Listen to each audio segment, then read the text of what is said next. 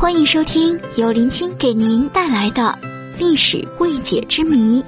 本节目由喜马拉雅独家播出，喜欢的加关注哦。公元一三九九年，朱棣诱骗张炳、谢贵二人到王府，把二人杀害。朱棣的护卫指挥张玉、朱能等率兵连夜攻下九门，完全控制了北平城。此时，朱允文的更官制和削藩给了朱棣造反的借口。朱棣引用祖训，以清君侧、主奸臣齐泰和黄子成为名，发动了靖难之役。在靖难之役中，燕军和朝廷军打了个大大小小上百场的战役，有输有赢。燕军在战场上并没有占有绝对优势，朱棣还多次险些丧命，幸好次子朱高煦相救。公元一四零二年，朱棣和朝廷军在宿州交战，朱棣失利。将士们想返回北平，朱棣的皇帝梦将要破灭。幸好大将朱能鼓励诸将说：“驻军免矣，汉高实战而久不胜，足有天下，岂可有退心？”这样一来，朱棣才算稳住了军心。此时，朱允文听信左右之言，认为燕军将要北归，京师不可无良将，于是命令徐辉祖军队撤回。本来应该加强进攻，一举打败朱棣。徐辉祖的撤回留给了朱棣反扑的机会。果然，朱棣抓住时机发动反攻，在灵璧大败朝廷军，朝廷军精锐损失惨重。由此，燕军士气大振，一路高歌猛进，下扬州，自瓜州渡江进攻京师。六月，古王朱惠和李景龙开城门投降，宣布朱允文时代结束，朱棣成为了大明王朝的第三位皇帝。朱棣以藩王身份，凭借武力夺取国家政权，这在中国传统王朝中是少有的一例。朱棣能够取得成功，可见他的雄才大略和军事能力之高。可是，就是这么一位雄才大略的皇帝，却在一件事上面犹豫不决，迟迟没有做出决定。朱棣即位之后，很多政策都随即展开，可有一件很重要的事却迟迟没有做出决定，那就是让谁来继承他的皇位，立太子。这是一件很让人奇怪的事情。在当时的社会环境下，立太子是国家的头等大事儿，那时候叫立国本。比如朱元璋在建立明朝后，马上立朱标为太子，确定国家政治方向，培养太子的能力和势力。可朱棣并没有这样做，将近两年时间没有立太子。朱棣为什么迟迟没有立太子呢？心里在犹豫什么，或者顾虑什么吗？据史书记载，朱棣有三个儿子，分别是大儿子朱高炽、次子朱高煦、三儿子朱高燧。朱棣的这三个儿子也各有特点。朱高炽的性格像朱标，喜爱安静，但身体肥胖，不善骑射。次子朱高煦善于骑射，高大魁梧，身上若有龙鳞数片。朱棣觉得朱高煦最像年轻的自己。三儿子朱高燧是一个精明之人，很讨朱棣喜欢。在这三个儿子中，朱棣最喜欢朱高燧，最器重朱高煦，最不喜欢就是朱高炽。这样一来，立太子就会出现了问题。朱棣欲立朱高煦为太子，可是又不能忽视朱高炽的存在。这也是朱棣犹豫不决的原因。永乐二年，经过两年深思熟虑、权衡利弊之后，朱棣宣布要立身体肥胖、行动不便的大儿子朱高炽为太子，而放弃了立战功赫赫的汉王朱高煦。这又是为什么呢？靖难之役中，朱高煦表现英勇，总是冲锋在前线。朱棣也很喜欢这个儿子。在白沟河之战中，朱棣战败，仓皇逃走，朝廷军紧追不舍，眼看朱棣就要性命不保。朱高煦带领的骑兵突然前来支援，朱棣得以活命。在战场上，朱高煦多次救了朱棣性命。朱棣看着身材魁梧的朱高煦，一时高兴，就说了句：“免之世子多疾。”这样一来，朱棣似乎是许诺打下天下后要立朱高煦为太子，而不立朱高炽。可是最后还是没有立朱高煦，因为朱高炽的功劳也不小，在驻守北平时。以一万老弱病残之兵抵挡住李景龙的五十万朝廷军，抵挡住了朱棣的老巢。其次，朱高炽身份更合法，支持的人更多，这些都是朱高煦无法相提并论的。立朱高炽不立朱高煦是意料之中，也是意料之外。洪武二十八年，朱元璋立朱高炽为燕世子，朱高炽就成了朱棣位置最合适、最合法继承者。这样一来，只要朱高炽还活着，就轮不到朱高煦来继承皇位。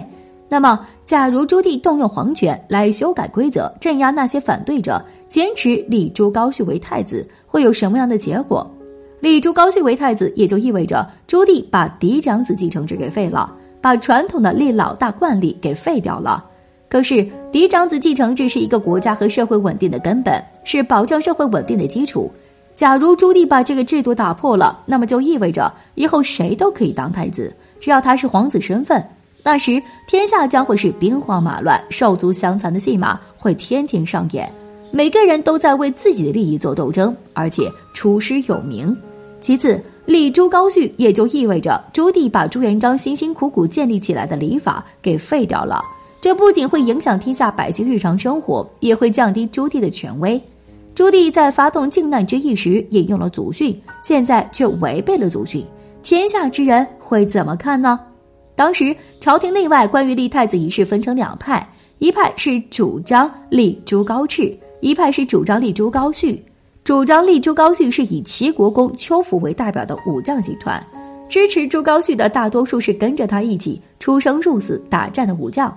可是朱高炽的支持者就不一样了，不但有武将，还有文臣，而且是绝大多数的文臣都支持立朱高炽为太子，比如金钟、黄淮、谢晋、尹昌龙等等。马上打天下而不能马上治天下，国家正常运行还是需要文臣的协助。朱棣要是立朱高煦为太子，朱高煦善武，君臣关系会不会和谐就成了一个未知数。而且此时立朱高煦会有一定几率和金钟、黄淮这一群的大臣闹翻，那时候就很难处理。当时朱棣皇位的合法性是一直受到质疑的，为此他进行了寡满超市的严刑峻法，处理那些反对他即位的大臣。同时，朱棣还大量刺杀建文时期大臣。如果再处理支持朱高炽这批大臣杀个精光，那明朝将会面临无人可用的境地，没有干练的文臣来协助管理国家。这样一来，立朱高炽为太子的代价就小了很多。只要提高朱高煦的地位和身份，从中高政治平衡，事情就迎刃而解。而且朱高炽是一个文人皇帝，君臣关系必定是和谐的，有利于明朝的发展。朱棣立朱高煦为太子的代价是很大，但是在封建时期，皇权是至高无上的，也就意味着皇帝可以主宰一切，完全可以动用皇权来解决这些问题。坚持立朱高煦为太子，可是朱棣并没有这样做，除了不想付出这么惨重的代价之外，他也有一点私心。朱棣不喜欢大儿子朱高炽，这是天下皆知的。但是朱高炽有一个儿子很讨朱棣喜欢，那就是朱瞻基。朱瞻基也就是后来的明宣宗，永乐七年从幸北京，练官农具及田家衣食，作务本训受之。八年成祖征沙漠，命留守北京。九年十一月，立为皇太孙，史冠。自是巡幸征讨皆从，常命学士胡广等及军中为太孙讲论经事。每与仁宗曰：“此他日太平天子也。”仁宗即位，立为皇太子。朱棣是非常喜欢朱瞻基的，早早就把他立为皇太孙。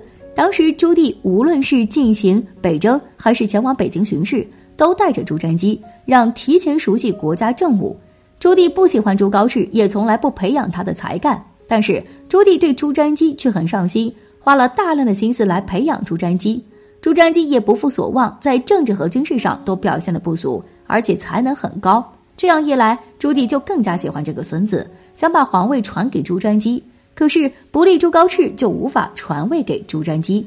朱瞻基无法继承皇位，这一点是朱棣无法接受的。就算朱棣再怎么宠爱朱高煦，也接受不了，因为他更喜欢这个孙子朱瞻基。永乐二年，朱棣还在对太子的事情犹豫不决，支持朱高炽的文臣已经开始行动，谢晋等人开始制造舆论。当时朱棣曾命群臣题虎标图。图中有一只大老虎与几只小老虎相互打闹的场面，谢晋提笔写道：“虎为百兽尊，谁敢触其怒？唯有父子情，一步一回顾。”朱棣被深深的打动了，于是将朱高炽召回北京。关于立太子一事，最终在谢晋的一句“好圣孙”中落下帷幕。朱棣在永乐二年立朱高炽为太子，立朱高炽为太子是朱棣经过深思熟虑后选择了代价最小的方法。有利于大明王朝发展，同时也有着朱棣的私心，传位给朱瞻基。朱高炽是历史上获得好评较多的皇帝。根据《明史》记载，朱高炽不仅停止兵革，大力发展生产，而且还从善如流，勤于政事。最终，他为后来的仁宣之治打下坚实的基础。不过，可惜的是，朱高炽在位时间实在太短，从一四二四年九月即位到一四二五年五月去世。前后还不到一年。《明仁宗实录》《明史仁宗记》等官方史书对于朱高炽死亡的记载都是无疾骤崩，没有疾病怎么会死呢？这一点让后世猜测不已。那么朱高炽是怎么死的？今天我们来一探究竟一下。一朱高煦谋杀说，朱高炽是朱棣的长子，自小性格沉稳，这与他父亲的行事风格截然不同。也许是从小喜静厌动的关系，朱高炽开始了横向发展。有记载说，朱高炽的体重足足超过三百斤，甚至需要两个内侍搀扶才能够行动。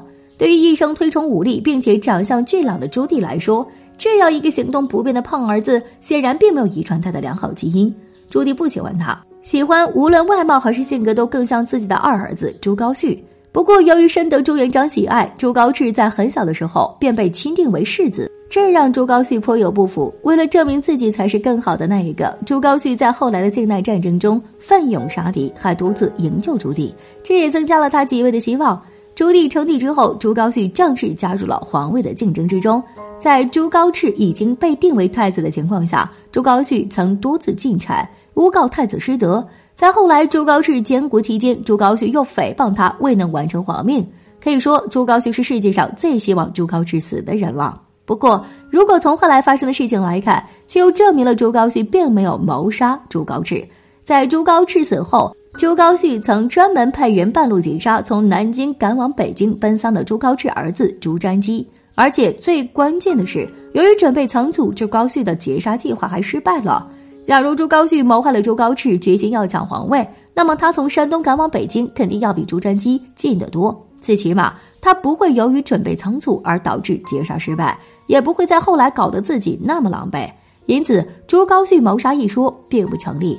二，朱瞻基谋杀说，史书中对于朱高炽的死因只字不提，这就让继任的皇帝朱瞻基有了篡改史书的嫌疑。不过，朱瞻基谋杀亲爹的可能性显然不大。朱瞻基本来就是皇太子，这个江山迟早都是他的。在朱高炽即位还不到一年时间内，朱瞻基没有理由急不可耐的谋杀自己的亲爹。此外，在朱高煦虎视眈眈的情况下，朱瞻基也没有理由谋杀朱高炽，因为那样一来，朱高煦很有可能比他先赶到京城，朱瞻基不可能把自己置于被动之中。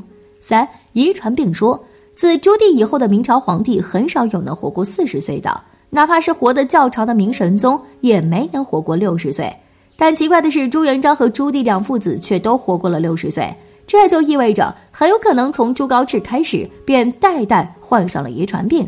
从徐达暴病而亡，再到他的女儿，也就是朱高炽的母亲徐皇后，只活了四十多岁来看，遗传病有可能是来自于徐氏家族。不过，这也仅仅是一种推测，如今已经无从考究。四纵欲过度而死说。朱高炽在位时，大臣李时勉曾专门上谏规劝他不要沉浸于女色，而朱高炽看了奏折后相当生气，当即命令对李时勉处以大刑。而在《明史罗汝敬传》中有记载，朱高炽曾因纵欲过度患上一些生理疾病，为此朱高炽服用一些金丹药食来治病，有可能他纵欲加之药产生猝死。五心脑血管疾病猝死说。